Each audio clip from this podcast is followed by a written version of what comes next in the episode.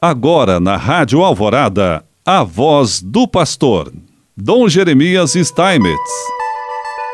Prezado irmão, prezada irmã, mais uma vez nós aqui estamos e queremos te saudar com alegria, paz e bem.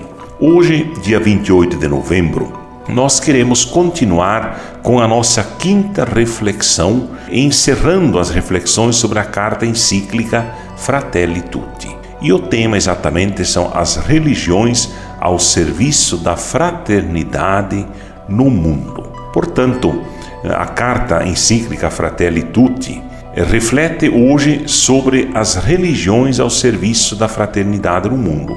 As várias religiões oferecem uma preciosa contribuição para a construção da fraternidade e da defesa da justiça na sociedade. O diálogo entre pessoas de diversas religiões possibilita estabelecer amizade, paz, harmonia e partilhar valores e experiências morais e espirituais num espírito de verdade e amor.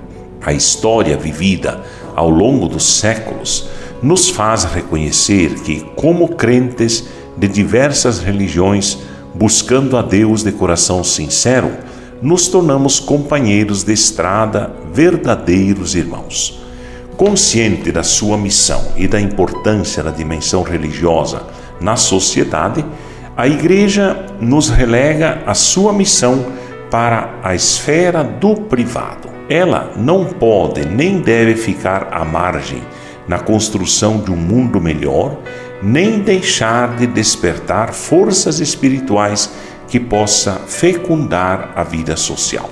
A igreja tem um papel público que não se esgota nas suas atividades de assistência ou de educação, mas busca a promoção do bem e da fraternidade universal. Ela valoriza a ação de Deus nas outras religiões e nada rejeita do que nessas religiões existe de verdadeiro e santo. Olha com sincero respeito esses modos de agir e viver, esses preceitos e doutrinas que refletem um raio de verdade que ilumina todos os homens. Como nos ensinou o Concílio Vaticano II no documento Nostra Aetate sobre as relações da Igreja com as religiões não cristãs.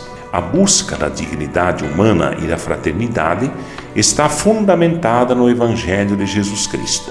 Dele brota para o pensamento cristão e para a ação da Igreja o primado reservado à relação, ao encontro com o mistério sagrado do outro, a comunhão universal com a humanidade inteira, como vocação de todos.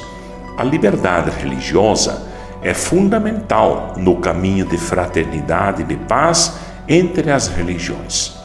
Ela manifesta que podemos encontrar um bom acordo entre culturas e religiões diferentes e testemunha que as coisas que temos em comum são tantas e tão importantes que é possível individuar uma estrada de convivência serena, ordenada e pacífica na aceitação das diferenças e na alegria de sermos irmãos, porque filhos de um único Deus. Para as religiões trilharem um caminho de paz, o ponto de partida deve ser o olhar de Deus.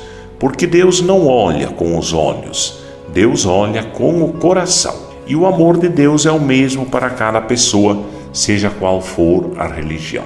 As religiões podem também dialogar, crescer e construir juntas aqueles valores fundamentais da nossa humanidade comum, tais como a promoção dos mais pobres, o respeito pela sacralidade da vida, pela dignidade e pela liberdade humana, a busca do bem-estar de todos e no processo de diálogo e de construção da paz, os líderes religiosos atuam como mediadores autênticos, sendo artífices da paz, unindo e não dividindo, extinguindo o ódio em vez de o conservar, abrindo caminhos de diálogo em vez de erguer novos muros.